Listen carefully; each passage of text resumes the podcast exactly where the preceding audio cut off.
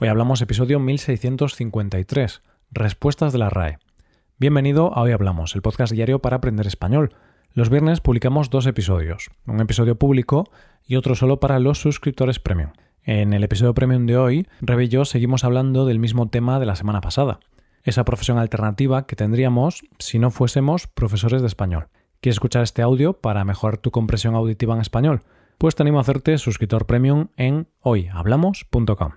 Ahora, en este episodio, Paco y yo comentamos algunos tweets de la Real Academia Española. Estas son algunas respuestas curiosas o graciosas que la RAE dio a algunos tuiteros que tenían algunas dudas. Hoy hablamos de las respuestas de la RAE. Hola Paco, ¿qué tal? Buenos días Roy, buenos días queridos oyentes. Pues hoy estoy con la voz un poquito ronca, con la voz, eh, bueno, con una voz no tan agradable como siempre. Entonces, disculpadme por eso, ¿eh? ¿Qué ha pasado, Paco? ¿Has salido de fiesta ahí a tope ayer y hoy, claro, estás con resaca, cansado? Eso no es muy profesional, ¿eh, Paco? no, no, no, no. Nada más lejos de la realidad. He pasado la noche en un tren porque hemos vuelto de unas mini vacaciones. ¿Mm? Y no era. No hemos estado en una de esas cabinas con cama. No, no, en un asiento no tan cómodo en realidad, ¿eh? Y de hecho, antes me has dicho, fuera de micro, que habías eh, comprado primera clase, porque no querías viajar en turista, en segunda clase, entonces dijiste, voy a invertir, voy a gastar un buen dinero en primera clase para ir cómodo y tal, pero no, no era tan buena esa primera clase, ¿no, Paco?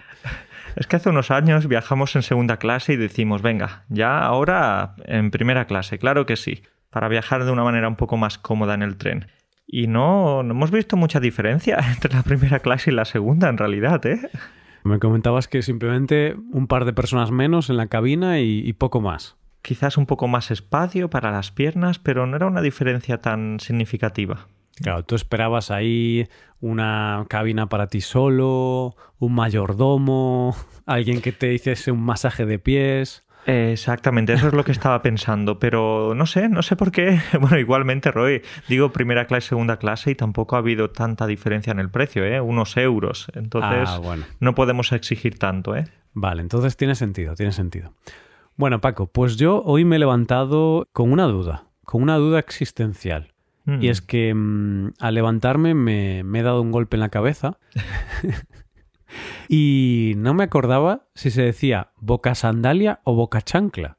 Y fui a buscarlo al diccionario de la RAE, de la Real Academia Española, y no me aparece ninguno de los términos, ni boca sandalia ni boca chancla, Paco. Entonces, por favor, ayúdame. ¿Cómo se dice? ¿Boca sandalia o boca chancla?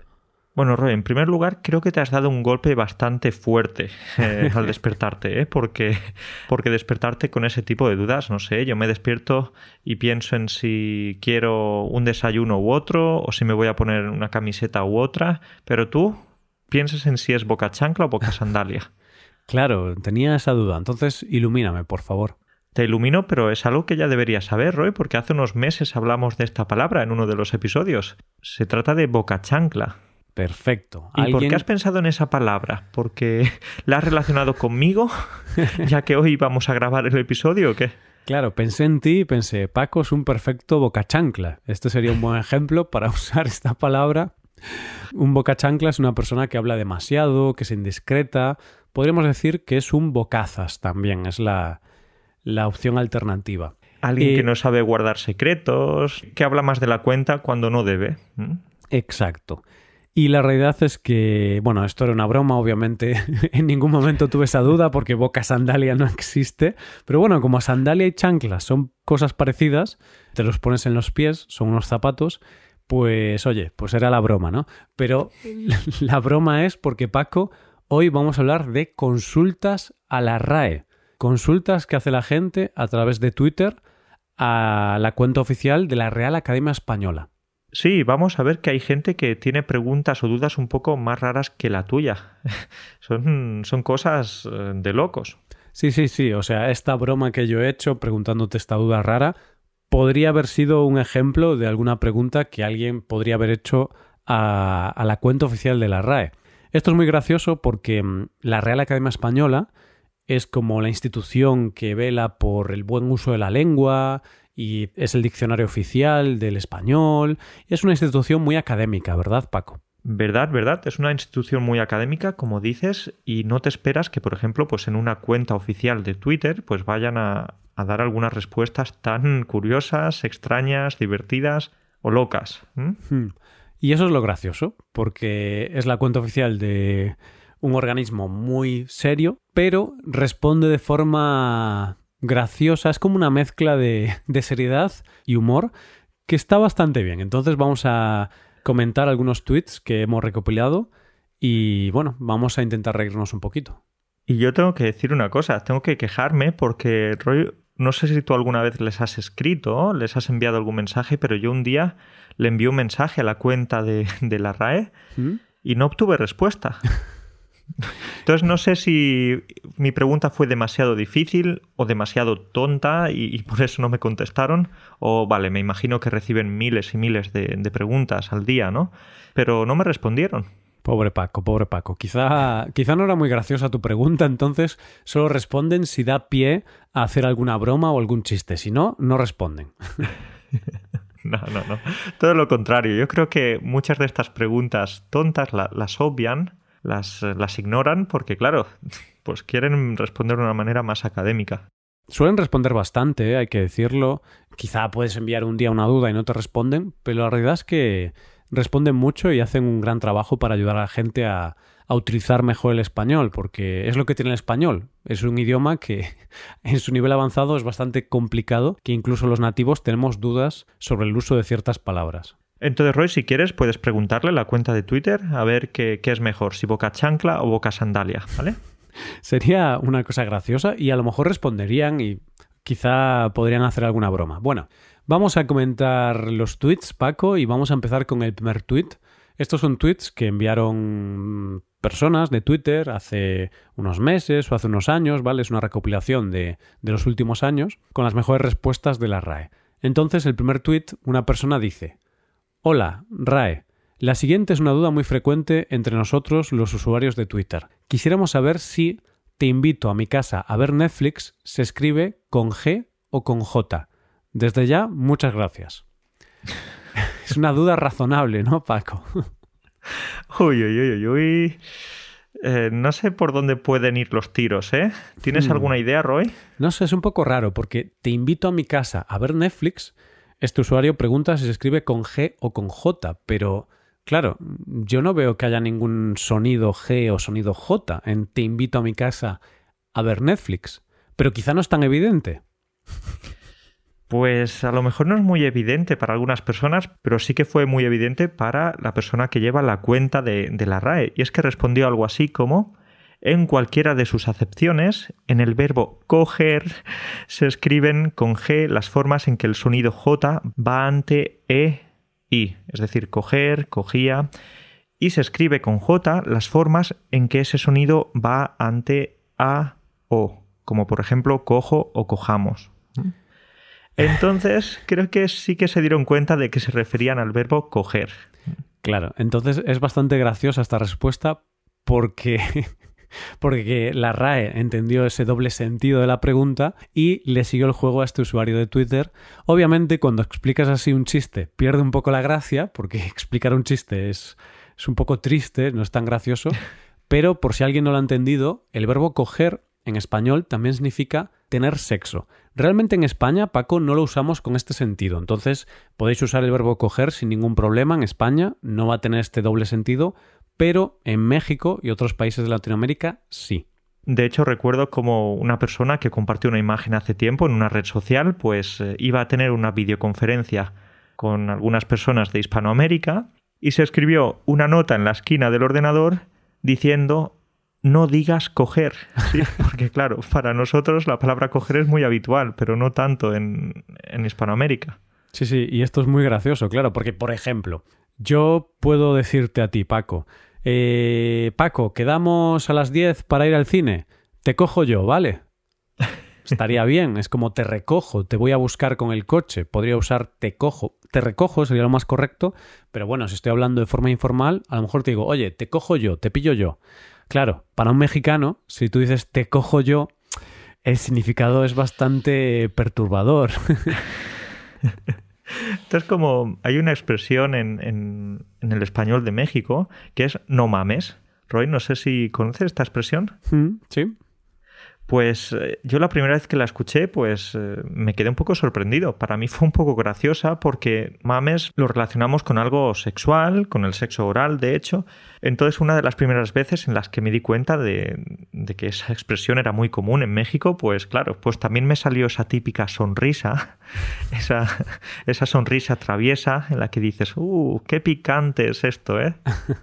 Sí, pero es muy común, es muy común estos términos que en un país no tienen ningún tipo de connotación sexual, pero en otro país en el que se habla el mismo idioma sí que tienen una connotación sexual que, bueno, pues por usos del idioma y tal, pues en cada país cambia. Entonces aquí tenemos el uso del verbo coger, un verbo totalmente seguro en España, pero en otros países de Latinoamérica hay que tener cuidado con este verbo. Vamos con la siguiente cosa graciosa de la RAE, y en este caso, eh, no sé si es una duda o algo así, pero bueno, este es un mensaje privado que le envió una persona a la RAE y esta persona le dijo, bro, ¿es cierto que para las letras B, P, Q y D habéis usado la misma letra en diferentes posiciones? ¿Y qué respondió la RAE, Paco? ¿Lo sabe alguien más? bueno, Roy, sí, sí, sí, es una pregunta en realidad no tan tonta, ¿eh? Porque no creo que haya mucha gente que sepa esto, que se haya dado cuenta de que estas cuatro letras son las mismas, pero en diferentes posiciones. Yo, la verdad, hasta que he visto esto, no me había dado cuenta, nunca lo había pensado, pero sí que es cierto que la B, la P, la Q y la D es la misma letra realmente cambiando un poco la posición. Muy curioso esto. vale, pues hablamos de otra cosa curiosa e incluso mágica, Roy porque una pregunta que otra persona le hizo a la cuenta de Twitter fue algo así como ¿cómo se dice correctamente? ¿Leviosa o leviosa?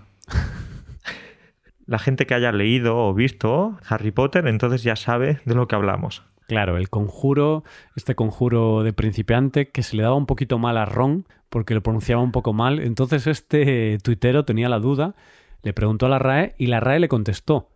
Para que el conjuro funcione, debe pronunciarse la voz como llana, esto es, con acentuación prosódica en la penúltima sílaba. Leviosa.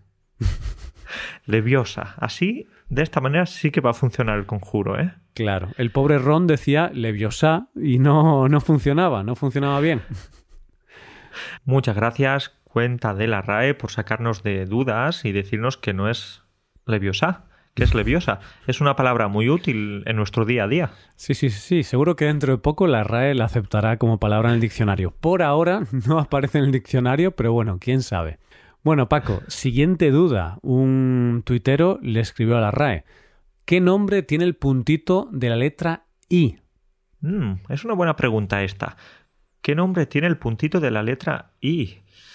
Pues la RAE respondió que recibe el nombre de punto de la I. El puntito de la I es punto de la I. Sí, no tiene ningún nombre especial, o sea, es una pregunta que no tiene mucho sentido, pero oye, a veces sí que tienen nombres raros estos símbolos, ¿no? Algún símbolo a veces tiene un nombre un poco raro, pero el punto de la I es eso, es el punto de la I, no le busquemos otro nombre. Claro, me imagino porque muchas personas se preguntan, ah, ¿cómo se llama esa la tilde de la N como España, ¿no? O cómo se llaman esos puntitos encima de la U, como la diéresis. Entonces, quizás también iba por ese, por ese camino esa pregunta. Sí, pero no, pero no tiene un nombre especial. Es el punto de la I. Ya está. Siguiente duda, Paco. Hola, tengo un dilema. Me di cuenta que puedo decir que una correa es negra, pero no que es marrona. ¿Por qué? ¿Estamos discriminando a las marronas? Gracias por tu atención. Bueno, Paco, una buena duda sobre el femenino y el masculino y tal. ¿Qué respondió la RAE ante esto? Pues respondió que hay adjetivos de dos terminaciones como rojo, roja, amarillo, amarilla, listo, lista, y otros adjetivos de una sola terminación, válida para el masculino y también para el femenino, como por ejemplo marrón, azul o imbécil. Bueno, ¿y por qué nos reímos, Paco? ¿Por qué nos reímos? Claro, porque imbécil, imbécil es un insulto. imbéciles como tonto, gilipollas. Es, es un insulto no tan grave, pero esta persona de la RAE se levantó un poco con un carácter un poco agrio ese día. A ver, hay que decir que es un ejemplo. Es decir, la persona que gestiona la cuenta de la RAE puso algunos ejemplos como marrón, azul o imbécil.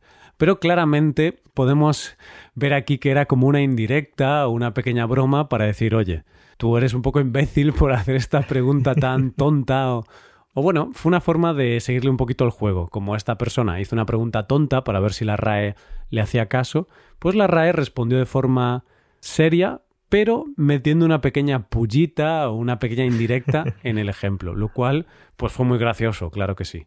Claro que sí, bueno, evidentemente la persona que preguntaba estaba bromeando, yo creo que ya, ya sabía que no se podía decir marrona, pero buscaba, buscaba esa, no sé, a lo mejor alegrarle el día a la persona encargada de las respuestas de, de la RAE. Claro, buscaba una respuesta, bueno, creativa o algo así y la encontró. Venga, siguiente duda. Querida RAE, ¿es correcto usar un adjetivo posesivo para referirse a algo que ya no me pertenece? Por ejemplo, mi ex esposa. Uy, uy, uy, Paco, qué pregunta. Vale, vale, vale. Uy, y es un poquito polémica, porque muchas veces eh, ya sabes que hay gente a la que no le gusta decir mi novio, mi novia, mi marido, mi mujer. Bueno, vamos a ver qué dice la RAE. Vamos a ver. Pues ni la esposa ni la ex esposa son nunca pertenencias. Pero mi ex esposa es correcto, pues el prefijo ex significa que fue y ha dejado de serlo.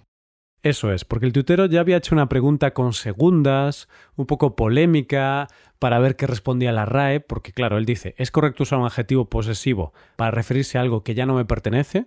Tú lees esta pregunta y está bien, bien expresada y, es un debate interesante si es correcto usar ese adjetivo posesivo para algo que ya no me pertenece. Pero el ejemplo, mi ex esposa, claramente ya era para hacer una broma, para hacer un poco de polémica, para ver qué respondía la RAE. Y la RAE respondió muy bien. Ni la esposa ni la ex esposa son nunca pertenencias. Y luego explicó eh, que era correcto usar ese término. Muy bien, vale, pues parece que esta cuenta no solo educa o enseña sobre, no sé, dudas lingüísticas, sino que también educa, sin nada más. también sí, educa. Sobre Entonces, la vida. Sí, por supuesto. te enseña de todo, ¿no? Te enseña español, te enseña cosas de la vida. La verdad es que la persona que está detrás de esta cuenta es muy sabia. Entonces, la siguiente duda que le hicieron a esta sabia persona, este sabio community manager, gestor de redes sociales, es la siguiente. Hola, Rae. ¿Tener química con un químico es una redundancia? ¿Y qué respondió Paco? ¿Qué respondió la RAE? No, no, no. Es algo posible y feliz. Tener química con un químico. Bueno, sí, eh, es, es, algo muy bonito, ¿no, Roy? Tener química con alguien, es decir, llevarse muy bien, tener esa, esos temas en común, esa, bueno, buena relación con alguien. Hmm. El problema es cuando tienes química con un químico. Porque, mmm, claro, aquí hay varios, varias interpretaciones. Si tienes química con un químico, puede ser que tengas química, que tengas una buena relación, que os lleváis muy bien, muchas cosas en común, con un químico, es decir, con una persona que estudia química. Un químico, un científico, una persona que, que estudia en este ámbito o que trabaja en este ámbito. Entonces preguntas es una redundancia porque es como una repetición, química con un químico.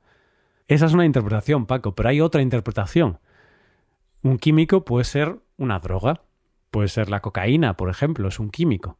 Entonces, si tienes química con un químico, ¿es algo posible y feliz? Yo había entendido más esa pregunta, la había llevado más por el tema del amor, de las relaciones personales, pero sí, sí, sí, veo que por donde tú quieres ir también, también tiene sentido, ¿no? Entonces, si tiene química con la cocaína, pues significa que, que se lleva muy bien, que tiene una relación muy cercana con la cocaína. Claro, es algo posible y feliz al principio quizá, ¿no? Luego ya no es tan feliz.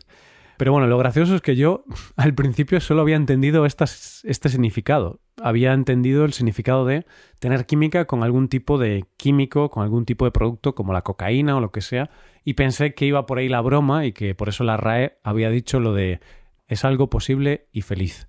Eh, quizás que soy un poco drogadicto, ¿no? Quizá veo el mundo a través de los ojos de un adicto. Roy, Venga, confiesa, tu única droga es el amor. El amor, sí señor, el amor y el chocolate, el azúcar. Vale, sí, entonces dos drogas, pero son drogas buenas, ¿no? Sí, drogas buenas, drogas buenas. En su justa medida son positivas. Bueno, Paco, ¿cuál es la siguiente duda que envió un tuitero? Pues seguimos con temas amorosos, con temas de, de pareja y todo esto, porque una persona pregunta, estimada RAE, ¿por qué si la expresión más fuerte en el español es te amo, ¿por qué no puedo creerlo cuando ella me lo dice? vale, tenemos a un tutero que tiene una novia, entiendo, que le dice te amo, que es la expresión más fuerte de amor, pero él no se la cree cuando ella se lo dice.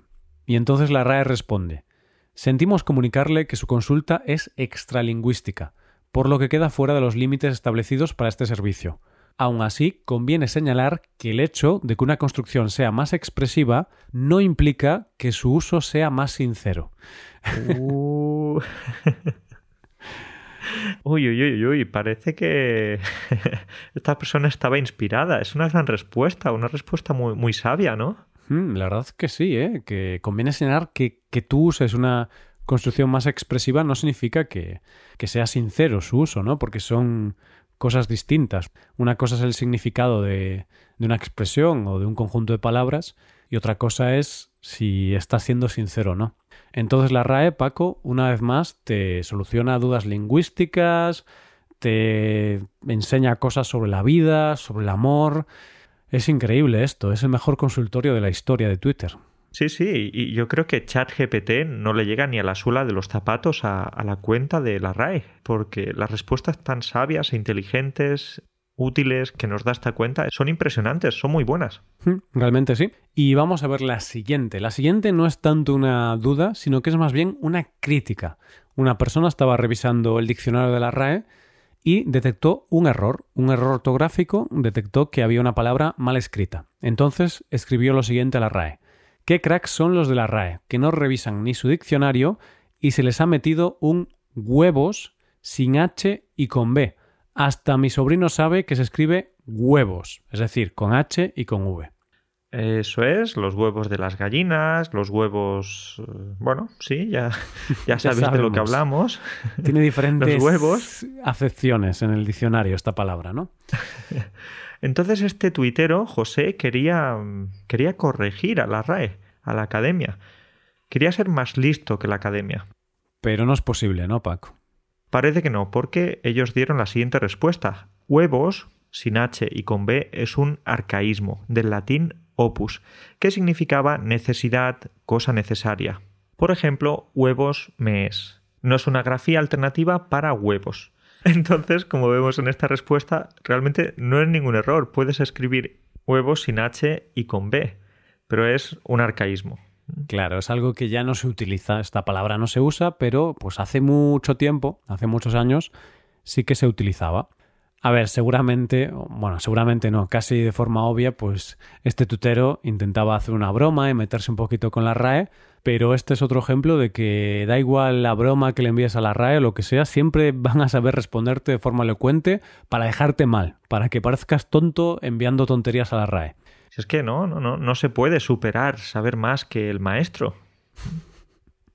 Así es. Y vamos con el último tuit, Paco. ¿Qué escribió una persona? Pues esta persona eh, relataba la, la conversación que tuvo con su hijo. Entonces, mi hijo de seis años dijo, él andó. Yo dije, no, anduvo. Él contestó, andó y andó. Y yo respondí, no, es anduvo. Finalmente, el hijo dijo, pero papá, ¿qué es anduvar? Entonces, señores de la RAE, ayúdenme, ayúdenme. Entonces la RAE responde sabiamente y le dice, no se preocupe, o cambia el verbo o cambia su hijo, pero encontrará la solución, seguro. claro, y es que el verbo anduvar no existe. ¿Y el bueno, existe en la cabeza de esa persona, ¿no? Pero, pero no existe en el diccionario. Que conste que este es un error bastante común. En lugar de decir anduve, decir andé, o en lugar de decir el anduvo, decir el andó. Incluso yo a veces, Paco, si estoy muy despistado, puedo decir esto. Obviamente al segundo digo, oh, espera, no, no, es anduvo. Pero claro, a veces vas de forma automática y, y no te das cuenta y dices una, bueno, un error o una barbaridad como esta. Y eso es algo que a los estudiantes les gusta mucho escuchar porque se pueden dar cuenta de que los nativos también, los hispanohablantes, también tenemos problemas con los verbos irregulares. Por ejemplo, el verbo conducir. Algunas veces, en alguna ocasión, se nos puede escapar eso de conducí o conduciste. Pero no, debería ser conduje o condujiste. Claro, y aquí entrarían muchos otros verbos con la misma terminación. Conducir, eh, producir, reducir. Traducir. Hmm, eh, comer. Roy, no quieras confundir a la gente, ¿eh? Que comer es un verbo regular. Yo comije, ¿no? ¿No se dice así, Paco? No, yo creo comí. Que no, creo que yo no. comí. Entonces, conducir, reducir, producir, pues sería yo produje, por ejemplo. Yo produje una película de terror. Por ejemplo, con el verbo reducir, mmm, el otro día estaba con Vin Diesel y se puso muy violento y yo lo reduje. No se puede creer esta historia, ¿no? Que yo No se puede, no, no, reduje, claro, reducir puede ser que lo reduces al suelo, ¿no? Lo inmovilizas. Entonces yo reduje a Vin Diesel, Paco. Yo creo que si haces eso no te va a preocupar tanto si dices el verbo reducir bien o mal. Lo que solo te vas a tener que preocupar de correr lo suficiente después porque como él te atrape te va a dar una buena paliza. Sí, y seguramente ahí lo que se reduzca será mi cerebro, porque de, las, de los golpes, de los puñetazos que me dará, pues mi cerebro acabará bastante reducido. Y después de eso dirás que Vin Diesel te redució el, cerebro pero claro, ya tendrás motivos para decir que te lo redució en lugar de te lo redujo. Claro, porque mi cerebro ya no funcionaba muy bien, entonces ya me habré olvidado de cómo se conjugan los verbos y diré esto, ¿no? Diré andé, reducí, producí, estos pequeños errores que, oye, algunos nativos cometen, no pasa nada porque son errores que ocurren, pero lo mejor es no cometerlos. Pues sí, Roy, como todo en la vida, no solo nos equivocamos con la lengua, sino con más cosas, pero rectificar es de sabios. Y si no, pues ya tenemos la ayuda de la RAE que nos va a ayudar a rectificar. Sí, pero cuidado con la pregunta que le enviéis, ¿eh?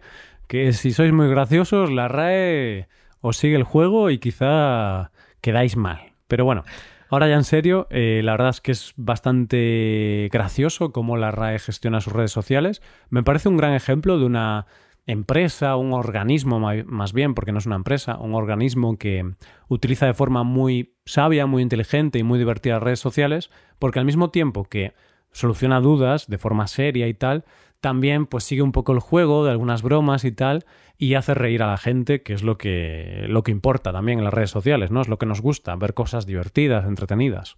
Y la gente va a Twitter para, para, divertirse o para criticar, pero no para leer cosas tan serias, ¿no? Muchas veces. Así que está muy bien que además eh, adapten el lenguaje que utilizan y que no lo expliquen de una manera tan académica, sino con algunas bromas.